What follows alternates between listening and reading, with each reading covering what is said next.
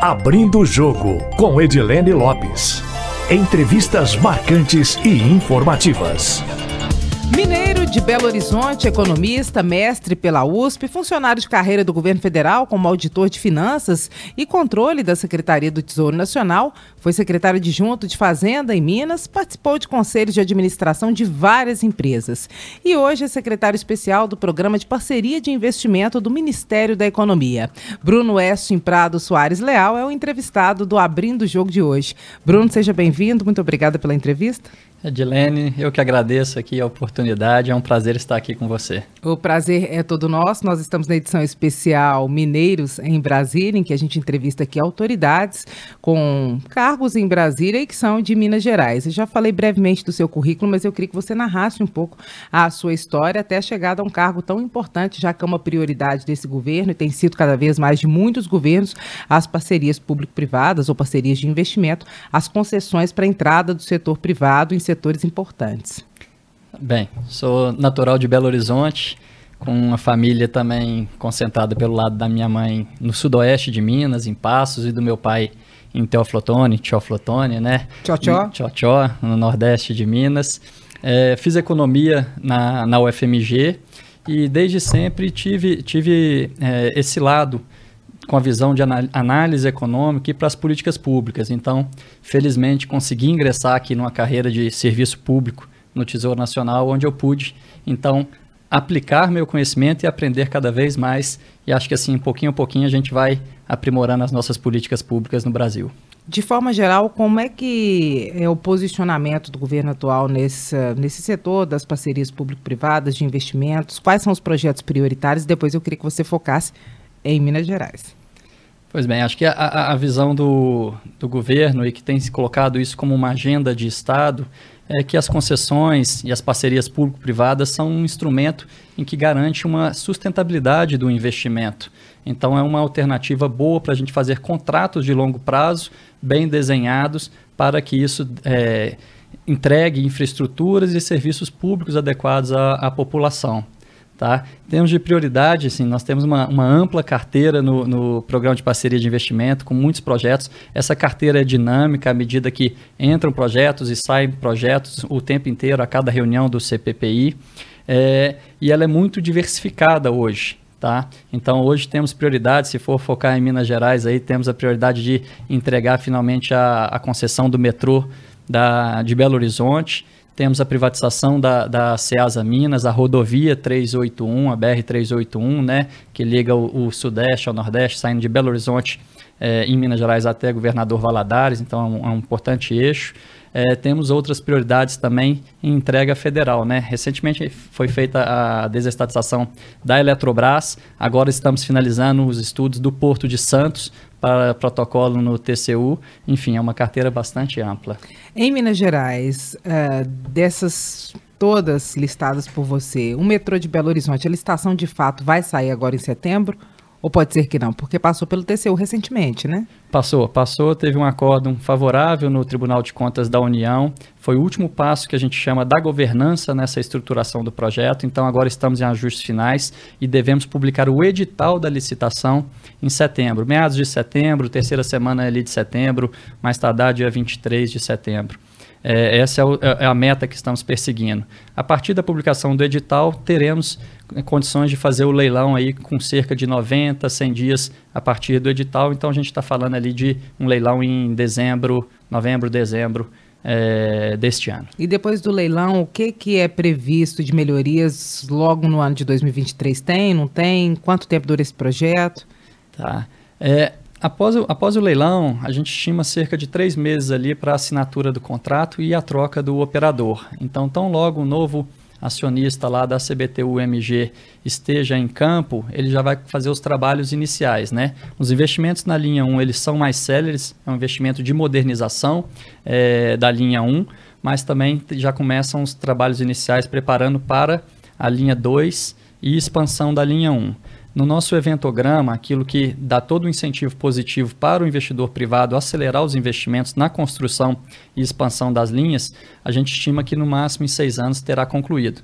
Só que acreditamos ainda que ele terá todo o incentivo para acelerar as obras. E nesse primeiro ano, o usuário vai sentir alguma diferença? É o que? Ar-condicionado, sinalização? O que, que muda? Na modernização da linha 1 certamente irá é, sentir a diferença, principalmente ali também em acessibilidade, né? Hoje acessibilidade é, para o metrô e também conforto. Wi-Fi gratuito, isso tem, tem previsto ou não? Ou isso quem depois decide é o, a, a pessoa, a empresa que assumir a administração? Está previsto uma melhoria de forma geral, assim, o detalhe se o Wi-Fi é gratuito ou não, é, tem que entrar muito no detalhe ali do projeto. Eu fico tá? perguntando isso porque o pessoal fica ouvindo e fala, nossa, será que vai ter isso? Será será que vai ter aquilo? Ar-condicionado terá mais conforto. Agora, Mas principalmente acessibilidade e segurança. Que é importante. Sim. O preço da passagem vai mudar? Que é a pergunta que todo mundo quer ouvir a resposta para ela também. Sim, é o não, digo, não, sim é boa pergunta. não, não irá mudar. Toda a premissa é mantenha a estrutura tarifária, tá? Por então, pelo menos um ano ou tem um período maior? Não, a estrutura tarifária, é, é, é, as premissas é, toma a tarifa tal como ela está hoje e faz a projeção da estruturação. O que ocorre, ocorre ao longo do tempo são reajustes de atualização monetária, tá? não em decorrência de é, mudança porque te, ensejou a privatização, não. A privatização não ensejará na mudança da tarifa. São os reajustes que já ocorreriam. Exatamente. Agora a expansão, ela começa quando? A expansão de fato do metrô? No primeiro ano. Também? Sim, mas aí você começa com toda a mobilização de engenharia, né? Trabalhos iniciais. Funcionamento da área expandida, tem previsão?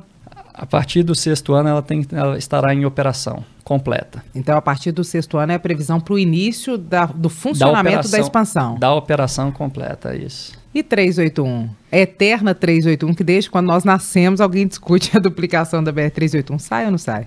Sai. A BR-381 ela é de fato uma, uma prioridade.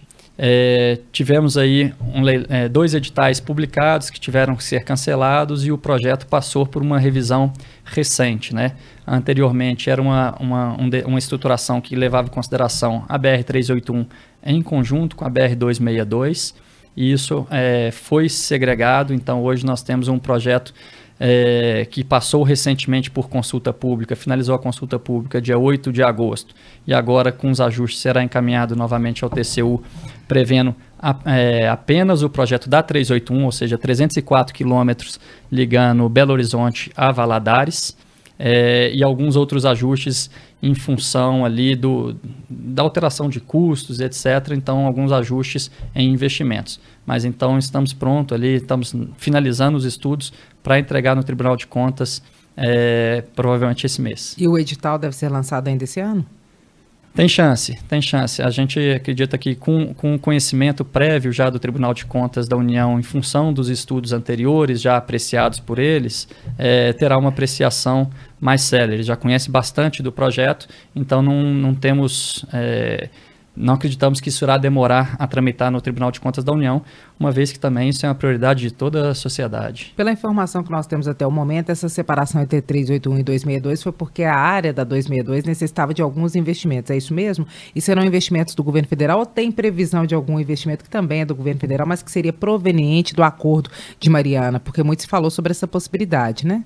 Sim, está se falando dessa possibilidade para alocação na, na, rodovia 262. Já na rodovia 381, essa segregação partiu também de um diagnóstico de que as duas rodovias junto elevava bastante o risco ao setor privado pelo volume, pelo enorme volume de investimento necessário ali.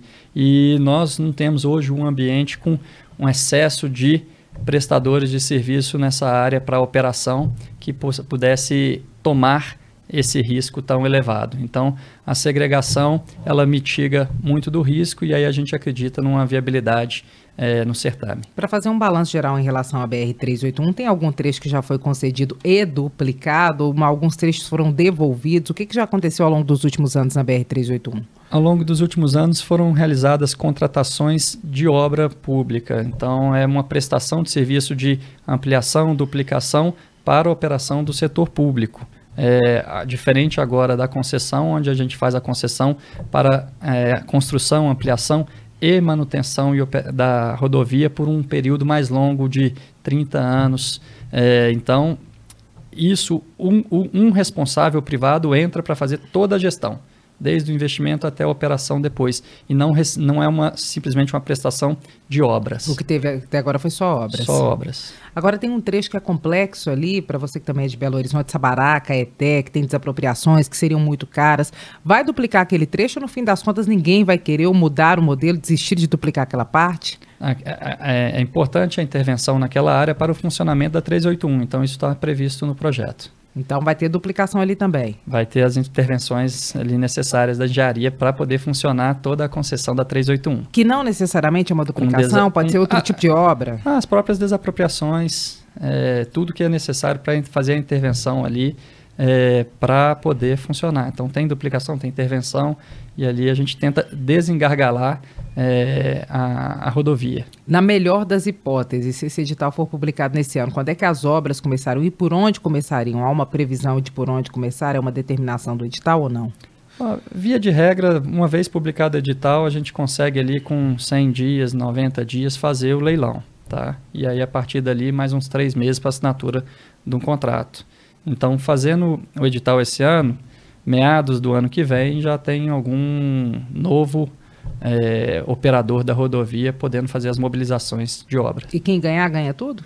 Sim, 381. Não é exatamente. é fatiado. Não, não é fatiado. E... É a concessão e operação da rodovia como um todo. E... Essa é um, uma grande diferença quando você faz a licitação de obras em trechos, onde diversos prestadores de serviços diferentes fazem as intervenções em trechos diferentes, com qualidade diferente, com insumos diferentes. E na avaliação de vocês agora vai ser atrativo ou a BR-381 continua sendo considerada aquele BO que sempre foi, rodovia da morte, muito difícil, com muitas desapropriações? É interessante? Não, a rodovia é super interessante, é uma rodovia muito importante na logística é, do país e também no tráfego da, da, da, população em geral, né? Então é uma rodovia bastante interessante. O, o que ocorreu, como eu coloquei anteriormente, foi o desafio também da, da capacidade da oferta do setor produtivo de assumir um risco tão grande em termos de volumes de investimento. Isso a gente de Elimino já traz um pouco de, de viabilidade maior, de atratividade maior.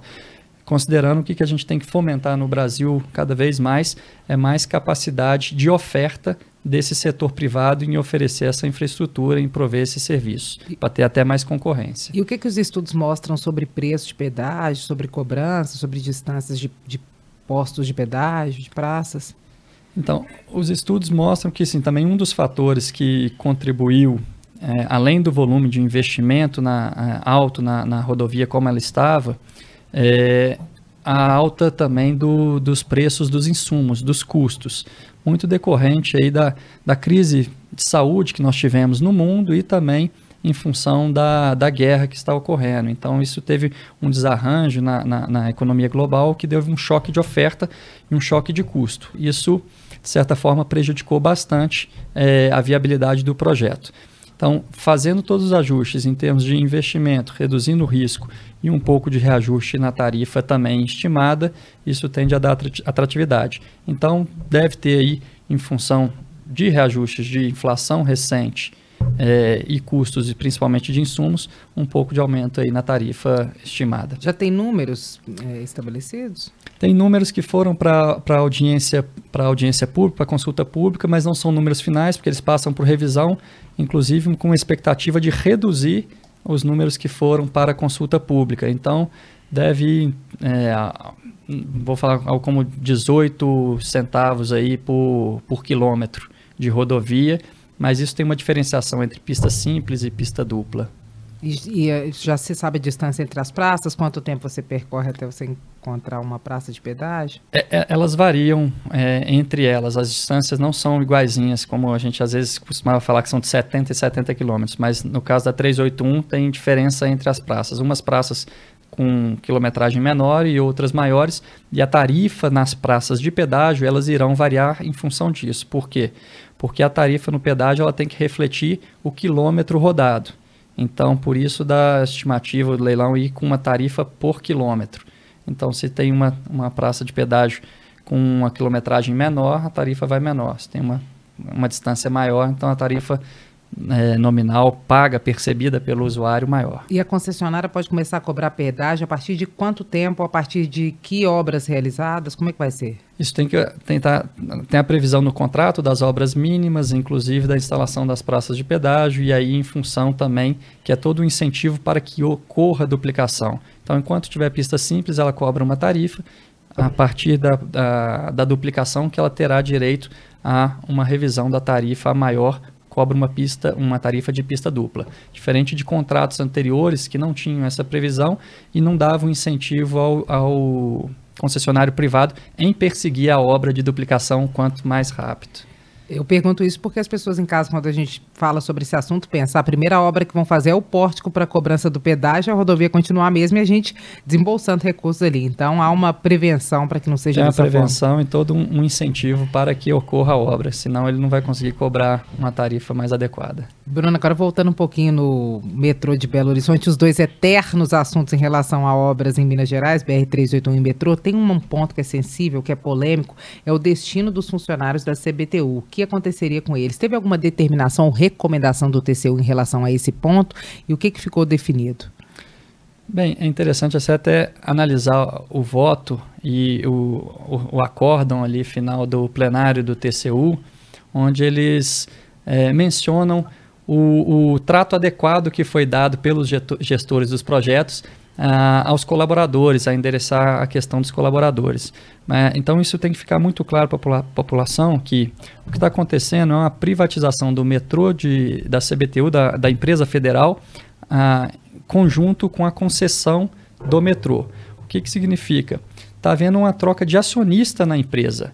Sai a União como acionista e entra um, um sócio privado como acionista. Os colaboradores permanecem a, o contrato de trabalho do, do colaborador permanece vigente. Para dirimir a ansiedade e permitir uma transição suave entre acionistas controladores, foi previsto é, pelos gestores e acatado é, pelo Tribunal de Contas da União fixar uma estabilidade no contrato, uma obrigação contratual de estabilidade de 12 meses é, para demissão contra justa causa. Então, o, está assegurado aos trabalhadores lá hoje uma estabilidade de 12 meses.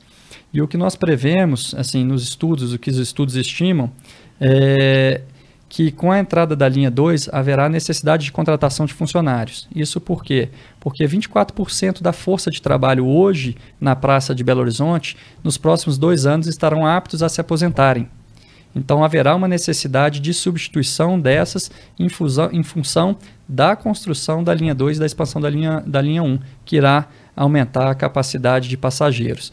De outra sorte, não teria nem a substituição desses empregados no momento que eles fossem a, a aposentar. Então, há, de fato, com o investimento, é uma geração de emprego, tanto direto na companhia quanto indireto. Já se sabe o volume de contratações para obras na linha 2? Olha, contratação da obra, isso é muito em função do privado. E eu, no Brasil nós temos diversas metodologias diferentes de estimar quantos empregos são gerados para a obra em função do investimento. é, Fala-se em um emprego a cada um milhão e meio ali de, de reais investidos. Se for seguir essa métrica, dá para falar como como 2 mil empregos criados para a obra, mas, enfim, as metodologias para essa estimativa, confesso, variam muito, tá? E essas gente... contratações já começariam no primeiro ano, que é quando se iniciam as obras da linha 2 também? Sim, sim. São contratações de obra. Para todo mundo em casa entender, quais são as principais diferenças para os funcionários em relação à atual situação, que é uma empresa de economia mista, e em relação ao privado? Além da questão da estabilidade, o que mais que muda para eles? Para os empregados? Para os empregados. Pois bem, é, hoje é uma empresa pública, né? ela é 100% da, da União. Não é economia mista? Não é economia não, mista. Pode é... me corrigir quando eu falar errado. Isso, isso. Ele ficou me olhando com uma carinha assim, não, deixa, nem eu que não vou corrigir. Pode não. falar! Mas ela é uma empresa pública, 100% da União e vai passar para um controle privado.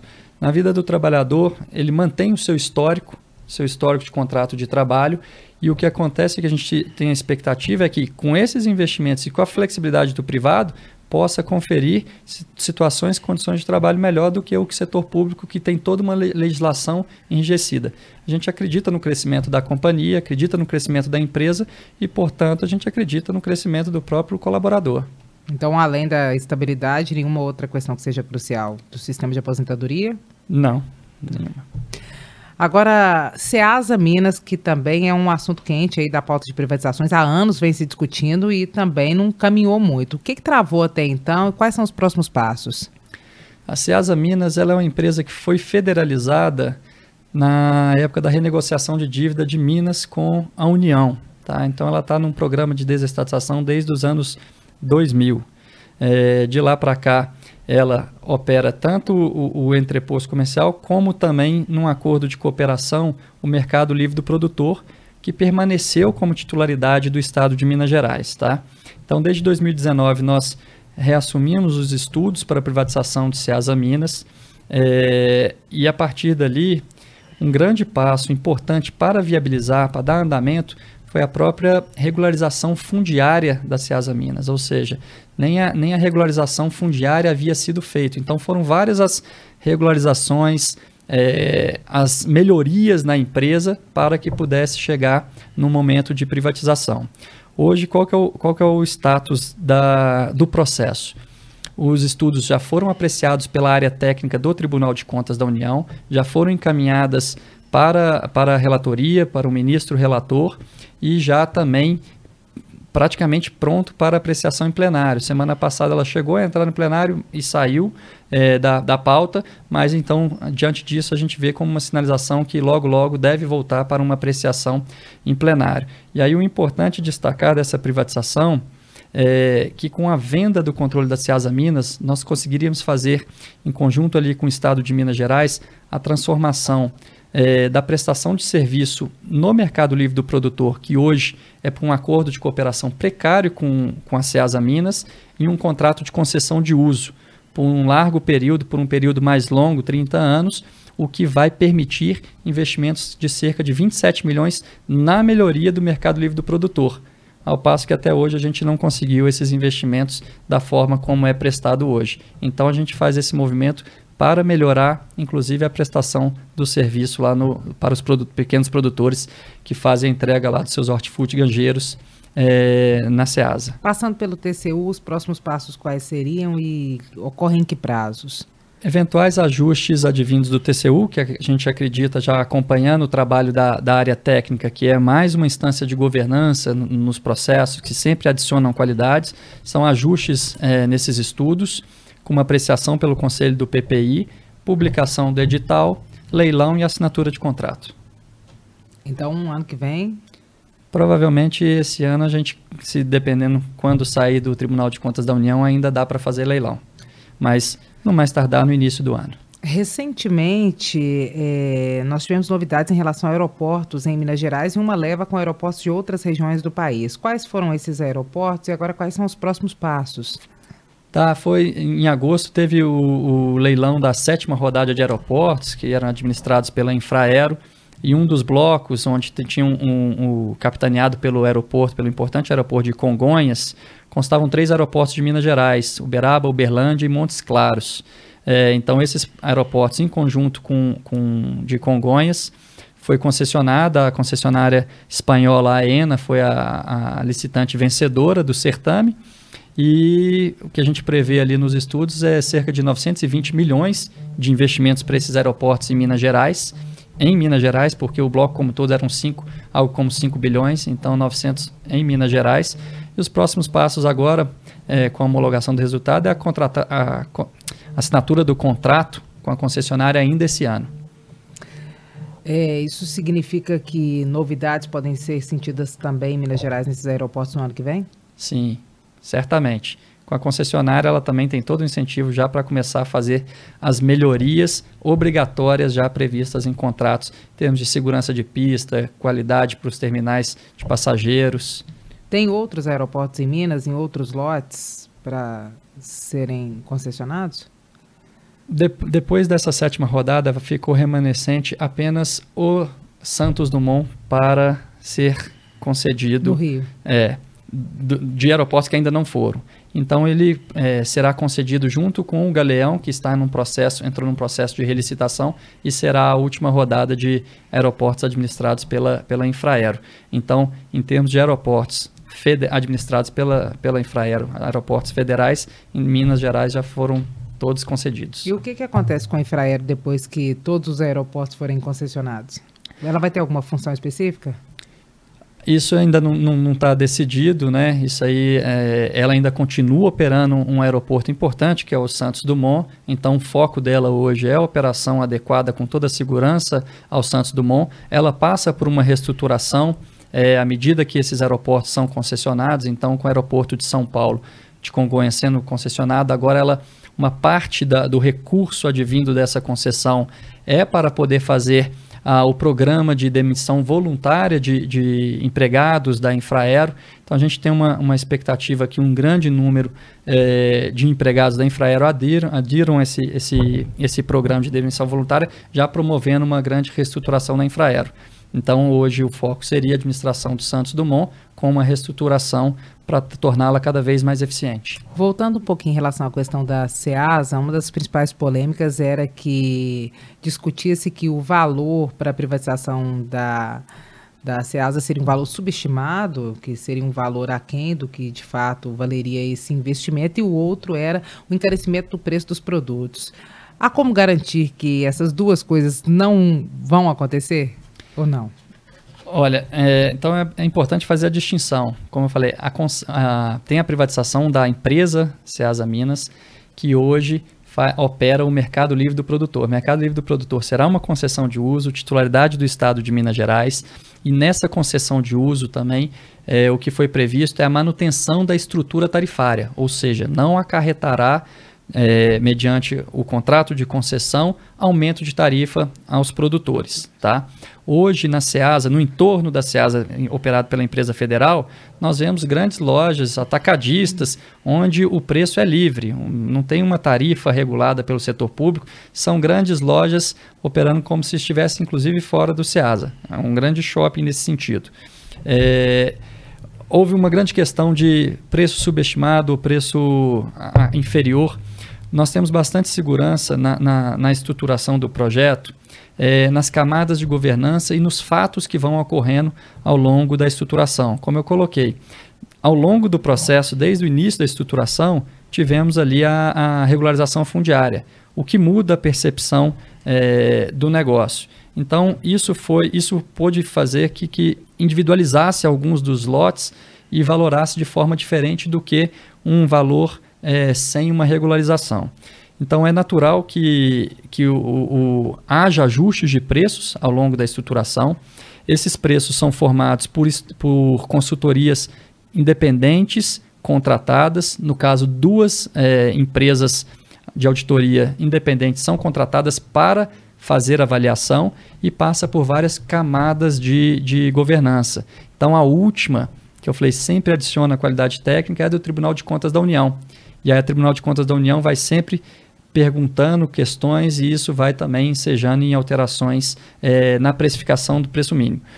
Isso é só para fazer uma orientação para o leilão, porque no fim do dia o que importa é a concorrência ali no certame, é quanto que o, realmente o mercado paga na empresa. Beleza. Agora tem um outro assunto também que em Minas Gerais é uma polêmica danada e muita gente aposta que essa concessão não vai ocorrer. Barragem de Jequitaí. Quem é da região conhece muito esse assunto, mas quem não é não faz ideia. Eu queria que você me falasse do projeto, do impacto do projeto e o que está emperrando essa história até hoje. Tá certo. É, é, é um perímetro de irrigação, né? Então a gente para fazer funcionar esse perímetro de irrigação é necessário fazer a construção de uma barragem para essa barragem, a função dela é regularizar a vazão do rio ao longo do ano, o que permite fazer é, irrigações nas terras hoje com uma baixa produtividade. Então, qual que é o grande impacto ali? Tornar essa, essa região com uma produtividade agropecuária melhor do que tem hoje. Isso tem um grande impacto social, inclusive o projeto prevê é, a, a, manutenção para algumas das famílias serem assentadas é, na região com, com lotes, com chacras mais produtivas. Então é, é um projeto com bastante impacto socioeconômico para a região, é, de aproveitamento de, de terras hoje menos produtivas. E o que, que acontece? É, é, é, de, é de difícil estruturação esses projetos, mas nós provamos que é possível fazer. Recentemente nós tivemos sucesso no leilão do Baixio do Irecê, onde também havia uma grande desconfiança da viabilidade, se sairia do papel ou não. Fato é que Baixio do Irecê teve sucesso no leilão e agora renova aí as esperanças, é, a, a, crença sobre a, a viabilidade. Qual que é o status atual? Foram finalizados os estudos, é, da estruturação dessa concessão do Baxi e do Irecê, uma, uma, uma estruturação bastante inovadora e agora ela está sendo encaminhada para o Tribunal de Contas da União. Então, como todo o processo, ela passa por uma apreciação do Tribunal de Contas da União e depois do Tribunal de Contas da União, eventuais ajustes, publicação do edital e leilão. Então, o único passo possível esse ano seria a aprovação esperada no TCU, né? Mais uma, que isso não, né? Uma publicação de edital ainda cabe esse é ano. É possível. o que, que principalmente pega naquela região? São grandes áreas de poucos donos? Não? O que, que é ali? Ou é o modelo? O que, que é? O perímetro de irrigação, é, o, o que é desafiador é como extrair o valor desse perímetro de irrigação. Então tem uma modelagem que é, você tem que conferir que as obrigações dele de investimento na infraestrutura, na construção da barragem e no fornecimento da rede de, de, de irrigação, e ele não tem ali como outros, é, outros outros projetos de concessão, uma receita acessória de um shopping, de uma venda ou de uma tarifa. Então, a, a, o modelo de, de, de, perímetro de irrigação acaba sendo na própria valorização da terra e transferência dessa terra, a, a, a possibilidade daquele, daquele investidor que ganhar o certame, dele poder aproveitar a exploração agropecuária daquele perímetro. O que, que vocês percebem do mercado? Anima alguém essa proposta colocada até então? Anima bastante, anima várias pessoas. O que sempre fica na discussão, qual que é o, o, E aí isso gera bastante discussão na estruturação do projeto, qual que é o tamanho do perímetro adequado. Então é isso que sempre passa e a gente conta aí com os especialistas, com, com as consultorias especializadas para poder nos ajudar a definir e, de novo, o Tribunal de Contas da União também adicionando valor ao projeto. A expectativa de vocês é que passe pelo TCU, como é que estão as observações? O projeto já está lá? Só falta ir para o plenário? Não, está, Não, está, em vias de ser encaminhado ao Tribunal de Contas da, da União, acho que essa semana, no, no mais tardar semana que vem. E a expectativa é positiva? A expectativa é positiva. A, a, já tiveram experiência com Baixio do Irecê também, então já conhece bastante do setor, de como é a estruturação do projeto e acho que enxergam com bons olhos essa metodologia vis-à-vis a confecção de, de perímetros de irrigação por meio de obra pública, de investimento público. Tem alguma mensuração em relação à expectativa de geração de emprego nessa região? Não tem de cabeça, Edilene, aí é muito, para mim é, é muita. em termos nacionais desses projetos de privatização, o que, que hoje deve ser a próxima novidade que o governo é, vislumbra? Desculpa, em termos de... Desses projetos nacionais de privatização, qual que é a próxima novidade, o próximo projeto, a próxima meta do governo federal? Porto de Santos, acho que eu mencionei aqui um pouquinho, bem rapidamente, está na, na, fase final de estudos, né? É, então, acho que na, na próxima semana devemos ter uma resolução do Conselho, do PPI, é, dando um ok na metodologia para poder ser encaminhada ao Tribunal de Contas da União. Então, acho que isso é o que está de... Mais encaminhado. Mais encaminhado daqueles que a gente já não falou, metrô, SEAS, etc. Mas de grande porte, Por de Santos é uma baita transformação. Então, a gente é o que está no, no, no, no pipeline aí para sair. E o que, que, é mais difícil, o principal desafio do governo federal nesse sentido do pacote das grandes privatizações? Estruturar os projetos, a gente manter a esteira rodando. Então a gente tem que manter sempre, sempre o ânimo para poder continuar fazendo as estruturações adequadas. Então acho que é, como eu coloquei, é uma carteira dinâmica. Entra projeto, sai projeto. São muitas centenas de pessoas sempre envolvidas em cada, em cada estruturação. Então, coordenar essas pessoas, é, chegar num denominador comum é sempre um grande desafio. Mas nós acreditamos que a percepção da sociedade, da classe política e de todos é a, o grande impacto positivo dessa agenda. Então a gente acredita na continuidade dela como uma agenda de Estado, como uma, uma maneira, como um instrumento de uma melhor prestação dos serviços públicos. Vamos voltar um pouquinho em dois que interessam muito a população, Eletrobras e Correios. Qual é o status atual? Eletrobras é privada. Então foi um grande sucesso, uma grande entrega é, desse ano, 2022, início do ano. Então a gente espera aí, é, vimos a, a, valorização que teve, o patamar que teve a empresa em termos de valor de mercado E o que, que isso interessa? Interessa na capacidade dela hoje de investir. Então é uma empresa muito mais robusta para poder fazer os investimentos que hoje o setor energético necessita aqui no, no país. Correios, então, bem sucedida a avaliação do governo federal. Muito bem sucedida, muito bem sucedida. Um grande sucesso. Eletrobras. Bastante orgulho também de ter feito parte dessa, desse processo. É, Correios. Qual que é o status dos Correios? Correios foi enviado um projeto de lei para o Congresso Nacional, apreciado na Câmara, aprovado na Câmara, e hoje o projeto de lei está no Senado. É, além do projeto de lei, o, o BNDES, em conjunto conosco, e as centenas de pessoas envolvidas, de consultorias, é, nós elaboramos é, duas fases dos estudos. A fase 1 um do setor postal no mundo como todo e a fase 2 focando já mais na, na, na empresa e no setor postal brasileiro, podendo é, agregar muitas informações para o debate, levamos é, documentos para a consulta pública, para o conhecimento de toda a população, dando toda a transparência é, na estruturação do projeto e podendo, com isso, também é, munir os nossos parlamentares de informações para uma boa tomada de decisão. Então, acreditamos que o projeto de lei é bastante positivo, é, mas aí, aí depende muito ali da, da agenda do Senado Federal. Principal ponto de entrave no Senado Federal? Hum, tá para apreciação. Eles têm uma agenda, a gente tem que respeitar a agenda do Congresso Nacional, do Senado, enfim, acho que é, é muito deles da definição interna de quando é, fazer essa apreciação. Hoje, em termos percentuais, os Correios já perderam uma fatia importante do mercado, assim? Os Correios é, passou por um período de turn, turnaround, de, de sair de um sufoco para uma situação bastante, né, uma situação bem melhor do, do, do que estava é, e passa por um crescimento. Ela passa por um, ela perde um pouco da fatia de mercado no, no, no setor concorrencial, mas o setor como um todo está crescendo.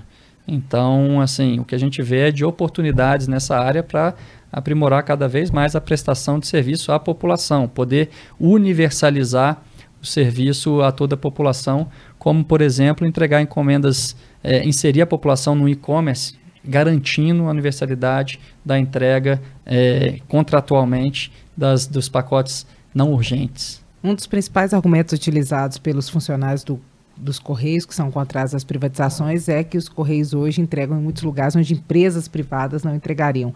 Esse é um problema de fato ou é uma questão que pode ser vencida dependendo do modelo de privatização dos Correios? É, é, é, essa é uma questão que é bastante endereçada tanto nos estudos quanto no projeto de lei, no momento em que se garante a, a, universalização, no momento que se obriga a universalização. Então, o projeto de lei ele expande até o conceito, obrigando a universalização da encomenda não urgente, o que hoje não é obrigado.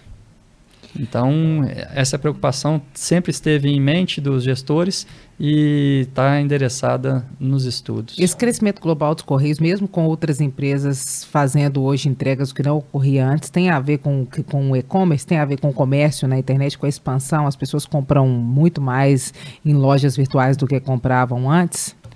Certamente tem, tem a ver com o e-commerce, tem a ver com o crescimento de micro e pequenas empresas, produtores cada vez mais tendo o, a sua logística baseada nessas plataformas para fazer, fazer as vendas, a venda dos seus produtos. Tem a ver sim. Fazer um bate-bola rapidinho?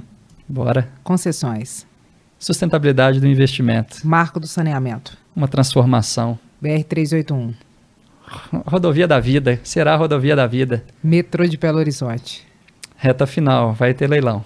Bruno, muitíssimo obrigado por essa entrevista, viu? Eu que agradeço, Edilene. É um prazer estar aqui, falar com toda a sociedade mineira. Volte sempre. Muito obrigado. Nós tivemos hoje a participação de Bruno Westin Prado Soares Leal, que é secretário especial na Secretaria do Programa de Parceria de Investimentos do Governo Federal, que é do Ministério da Economia. Acompanhe nosso podcast, que vai ao ar toda segunda-feira em áudio e vídeo, feito do estúdio aqui em Brasília e disponível nas redes sociais e no site da Itatiaia. Abrindo o Jogo, com Edilene Lopes. Entrevistas marcantes e informativas.